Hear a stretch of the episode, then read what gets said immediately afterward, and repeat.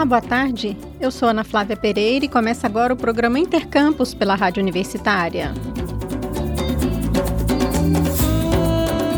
O rebanho bovino brasileiro cresceu 4,3% de 2021 para 2022 e chegou a 234 milhões e 400 mil cabeças. Foi o quarto ano consecutivo de aumento e o novo número representa recorde na série histórica, iniciada em 1974.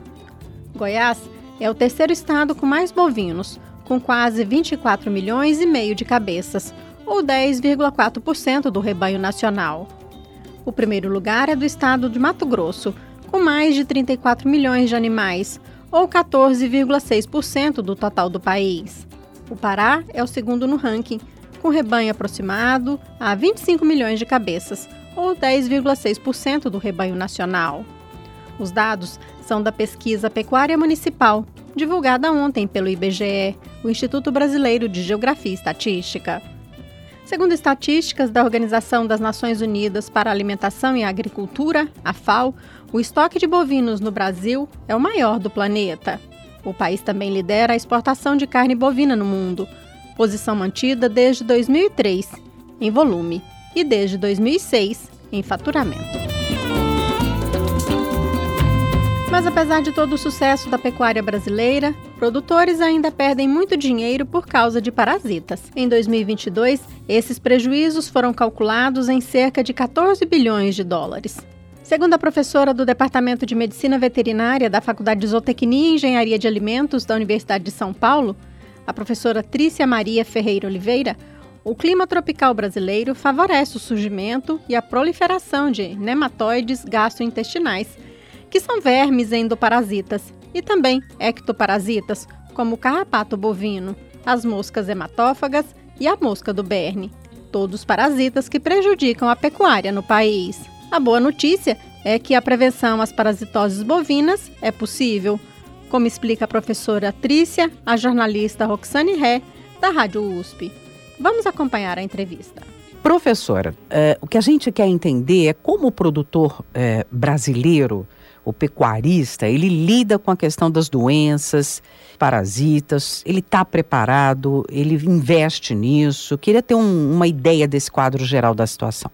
É, a, as parasitoses, né, elas são muito importantes aqui no nosso país principalmente quando a gente está falando da pecuária, a gente está falando em ecto e endoparasitas muito importantes que a gente tem por causa do nosso clima tropical, né? Eles é, se dão bem por aqui, então nós temos aí os nematóides gastrointestinais, que são né, os vermes que parasitam, aí são endoparasitas, e temos também né, ectoparasitas muito importantes, como o, o, carrapato, né, bovino, que é muito importante aqui no país, as moscas, temos moscas hematófagas e temos também a mosca do berne, que causa né, um problema grande aí hum. no, no, no, couro dos animais. É, doenças importantes aí que a gente tem que lidar aqui no nosso país. E isso é tratado, né, a gente tem diferenças aí entre as regiões, mas é bastante conhecido do, dos produtores e, e, e, eles têm aí, né, é, a gente trabalha bastante nessa parte. É muito importante que todos os produtores estejam atentos à presença dessas parasitoses aí e façam hum. é, controles desses parasitos em seu rebanho. Uhum. Um animal doente, um animal, por exemplo, com verminose, ele deixa de ganhar peso? Quer dizer, tem um impacto importante para a saúde do animal? Sim, esse é um dos maiores desafios que a gente tem, né? Porque é, na maioria das vezes, quando a gente fala das verminoses, né, são endoparasitos que a gente hum. muitas vezes não consegue né, ver diferente, por exemplo, dos carrapatos, que muitas vezes a gente enxerga hum. nessa parasitose aí no, no corpo do animal. Os endoparasitos, eles são bastante frequentes e na maioria das vezes a apresentação é subclínica, tá? A gente é, dificilmente vai ter casos clínicos, eles são mais comuns, né? A, a doença em si é mais comum nos animais mais jovens, aí após o desmame, quando a gente fala de bovinos, até 24 meses. Então, esse é o período mais crítico, aonde a gente vai, pode ter alguns casos clínicos, mas a grande maioria mesmo acaba sendo subclínico, né? E é muito importante que o produtor faça, né, não só o, o tratamento curativo quando o animal está doente, mas faça um controle estratégico com algumas vermifugações anuais, tá? Para poder controlar essas parasitoses de forma adequada para que elas não causem prejuízo. Por uhum. quê? Apesar do produtor não estar vendo o animal doente, isso está levando a uma menor produção. É, o animal deixa de ganhar peso, né? Existem esses cálculos que são feitos aí de perdas, né?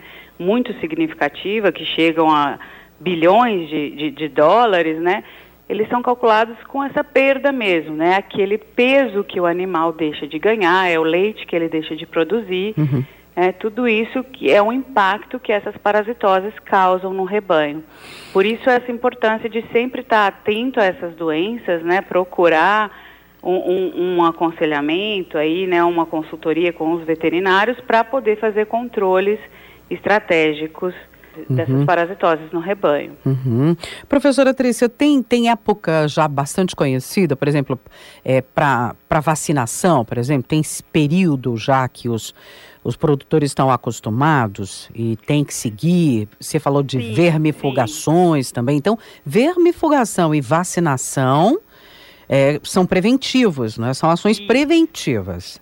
Sim, a vermifugação, né, quando a gente fala da vermifugação, a gente pode usar, né, quando o animal tem uma doença clínica causada pela verminose, quando ah, ele está doente. Uhum. Mas como eu falei, na maioria das vezes a gente não está vendo esse problema que o verme está causando para o bovino, uhum. né? Ele vai causar uma perda produtiva, vai causar é, é, essa diminuição do ganho de peso, essa redução na produção. Então a gente tem épocas específicas que são importantes aqui é, na região sudeste, mesmo centro-oeste, a gente fala de vermifugações estratégicas no mês de maio, agosto, novembro, tá? Que seria o ideal. Ou, né, dependendo do manejo, se isso não for possível, fazer aí as vermifugações nos meses de maio e novembro, no mínimo, uhum. e também em períodos estratégicos da vida é, do animal, quando no pré-parto, né, porque a gente já evita um problema para o filhote mesmo, né? Quando a gente adquire animais é, de outro rebanho para evitar a introdução, enfim, muitas vezes também, né, é, você altera o, a, o, o pasto dos animais, então você já faz uma vermifugação estratégica deles antes. Então tem momentos que a gente faz essa recomendação. Uhum. Tá? Muito interessante, se for possível, sempre realizar também né, o exame é, de pelo menos alguns animais do rebanho para verificar a eficácia do antihelmíntico que está sendo utilizado. Então, esse controle é muito importante, esse acompanhamento, né? E estar tá atento a isso. Uhum, que é esse uhum. cuidado que muitas vezes a gente não vai ver, né? O animal apresentando sinais clínicos como diarreia, uma perda de peso significativa, mas esses parasitos estão ali diminuindo a produção do animal. Então é sempre importante ficar atento e nunca descuidar é, dessas vermifugações. É, ou seja, é um investimento para manutenção né, do gado. Sim, Quer dizer, não tem como sim. achar que isso é gasto. Isso é, isso é um investimento fundamental para a saúde do animal, para a qualidade da produção. Queria entender também se esses, esses medicamentos assim é, evoluíram também. Isso é feito aqui, isso é importado, quer dizer, tem um custo adicional por ser medicamento, ou é tudo aqui nacional? A gente tem, né, várias empresas nacionais que trabalham, que, que produzem esses medicamentos. O custo a gente tem diferentes bases hoje é, que são disponíveis, enfim. Uhum. É, é um campo de estudo grande, porque a gente tem uma preocupação é, com a resistência, né, da mesma forma que acontece com os antibióticos. É, esse uso indiscriminado também, ele não pode acontecer, a gente tem que tomar cuidado, por isso sempre é muito importante uhum. ter o acompanhamento veterinário, a fazer aí exames periódicos do rebanho, porque a gente tem diferentes drogas aí, diferentes tipos, produzidos por diferentes empresas, é um campo de pesquisa que não para, né? Assim, a gente está sempre também buscando novas bases e é importante é, esse cuidado para evitar a resistência, que é, um, é uma preocupação que a gente tem, que acontece também pelo uso errado, né, desses medicamentos, uso excessivo. É um campo de pesquisa bastante amplo e que é bastante estudado aí por, por diferentes áreas da medicina veterinária. Uhum, claro. Muito bem, tá aí, portanto, o impacto é, do não tratamento, do não acompanhamento do rebanho quanto a essa questão das parasitoses. Isso é importantíssimo só para ter uma ideia. Para concluir, o Brasil é um dos maiores produtores, todo mundo já sabe, né? Mas em números isso. É, o Brasil é um dos maiores produtores e exportadores né, de carne bovina no mundo, sendo responsável por cerca de 15% da produção global. Só para a gente ter uma ideia, 20% das exportações mundiais no ano passado foram mais de 2 milhões 260 mil toneladas de carne bovina. Então isso tem sim um impacto muito grande na produção agropecuária eh, do país. Eu quero agradecer muitíssimo a participação, os esclarecimentos sobre o assunto. Professora Trícia Maria Ferreira de Souza Oliveira, da Faculdade de Zootecnia e Engenharia de Alimentos. Ela é do Departamento de Medicina Veterinária. Muito obrigada, viu, professora? Obrigada, Roxane, a vocês aí pela oportunidade. Na Universidade Federal de Goiás, uma pesquisa busca potencializar formas de controle dos carrapatos no rebanho bovino, aliando substâncias do óleo essencial de canela a outros medicamentos carrapaticidas. O estudo é do pesquisador Bruno César Ferreira Gonzaga, no doutoramento em ciência animal. Sobre esta pesquisa, Bruno fala a jornalista Maria Cristina Furtado. Vamos acompanhar. Pesquisa realizada pelo Laboratório de Biologia, Ecologia e Controle de Carrapatos, LABEC, da UFG, busca alternativas mais sustentáveis para cuidados com a saúde animal. O uso de óleos essenciais na saúde humana tem se popularizado e, por isso, pesquisadores estão buscando esse recurso também para animais de grande porte, como o bovino. O pesquisador Bruno Ferreira Gonzaga está desenvolvendo uma tese sobre o assunto e, para saber mais sobre essa pesquisa, eu converso agora com o doutor em ciência animal, Bruno César Ferreira Gonzaga. Olá, Bruno. Seja bem-vindo à Rádio Universitária da UFG. Oi, Maria, tudo bem? É um prazer falar com vocês e poder divulgar a, a nossa pesquisa, né, fazer essa divulgação científica e mostrar para a população a importância que tem o desenvolvimento de pesquisas como essa. Então, aproveitando, Bruno, conte um pouco ao nosso ouvinte aí o que é sua tese e de onde surgiu o interesse em pesquisar esse tema. Primeiro, eu acho que a gente precisa entender um pouco qual que é o foco da nossa pesquisa? A gente trabalha com carrapatos, né, que são parasitas, e esses parasitas eles já estão presentes aí no, no nosso planeta já há mais de 100 milhões de anos. Eles são parasitas e eles fazem é, o que a gente costuma dizer do repasso sanguíneo, né? Eles se alimentam de sangue. E se alimentando de sangue, eles têm uma importância muito grande na medida em que ele acaba veiculando patógenos, né, bactérias, vírus, protozoários, às mais diversas espécies. A população vai conhecer mais corriqueiramente aí a doença do carrapato, que é transmitida né, aos cães, mas também na espécie humana a gente tem a febre maculosa, tem a doença de Lyme, e nos bovinos a gente tem a tristeza parasitária bovina. Esse carrapato que a gente trabalhou foi o Ripicéfalos micrópolis, é assim conhecida a espécie. E ela veio para o Brasil, isso lá no século XVIII, por meio das grandes navegações, em que os é, é, imigrantes traziam para cá os bovinos.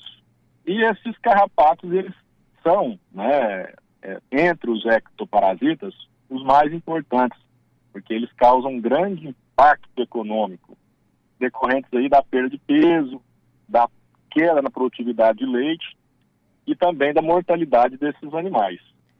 Então essa doença do carrapato ela influencia de uma forma assim macro, né, a economia, principalmente em Goiás, né, que a gente tem aí uma grande influência da pecuária na economia local. Exatamente. E se a gente colocar o, Brasil como um dos maiores players, se não o maior hoje, né, atualmente, na parte de exportação de bovinos, eles são extremamente importantes um grande problema, até porque o controle hoje é feito com produtos sintéticos. E quando a gente faz o controle, indivíduos das populações, eles acabam né, sendo resistentes e eles passam isso adiante, passam isso para as futuras gerações. E se a gente levar em consideração que cada carrapato vai depositar aí 3 mil ovos, a gente tem a dimensão do problema que a gente está enfrentando. E qual que é a importância de desenvolver tratamentos mais sustentáveis, né, para esses animais, animais de grande porte também? Aí é que está o, o pulo do gato, porque hoje a população ela tem essa demanda por produtos sustentáveis que sejam, né, que tenham menos resíduos, que causem menos impacto ao meio ambiente. E aí nesse sentido, os óleos essenciais, que foi o que a gente trabalhou, eles vêm para dar esse é, é, esse incremento né, diminuir a quantidade desses produtos sintéticos e, consequentemente, aumentando a eficiência desses produtos.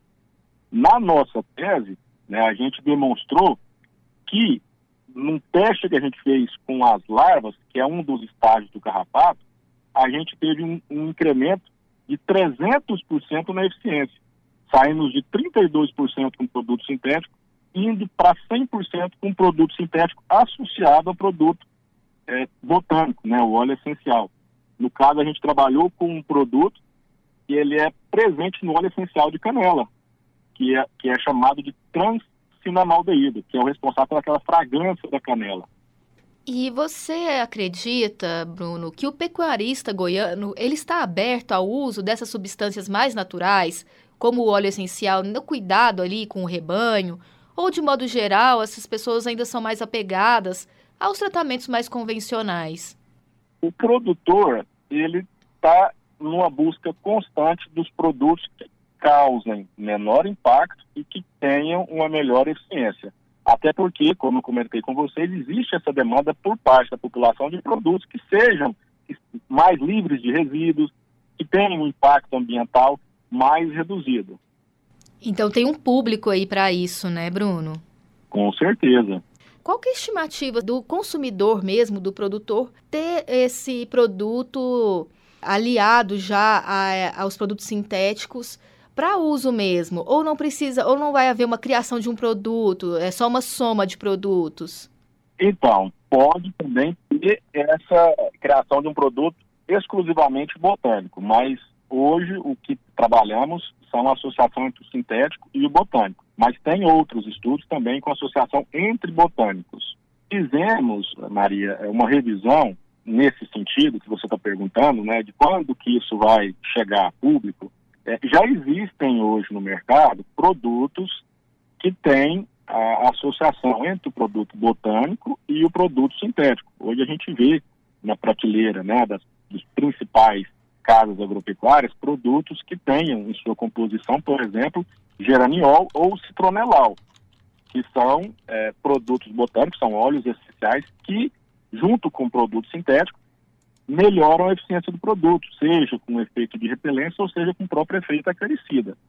E também tem produtos sintéticos que são derivados é, de óleos essenciais. Por exemplo, um produto que hoje ele é utilizado bastante, que é o Butox de, de piperonila, ele é derivado de um produto, de um óleo essencial chamado safrol. Muito obrigada pela sua entrevista. Eu conversei com o pesquisador Bruno Ferreira Gonzaga, que está desenvolvendo um estudo sobre a inclusão de substância de óleo essencial no combate ao carrapato de bovinos. Bruno, muito obrigada mais uma vez e até a próxima. Até a próxima, Maria. Muito obrigado. O Intercampus de hoje fica por aqui. Voltaremos na segunda-feira. A programação da Rádio Universitária, você já sabe, pode seguir pelo rádio nos 870m, pela internet no site radio.fg.br ou pelo aplicativo MinUFG. Hoje, nos trabalhos técnicos, nós contamos com as colaborações de Ana Cláudia Rezende e George Barbosa. A todos e todas, obrigada pela audiência, bom final de semana e até mais.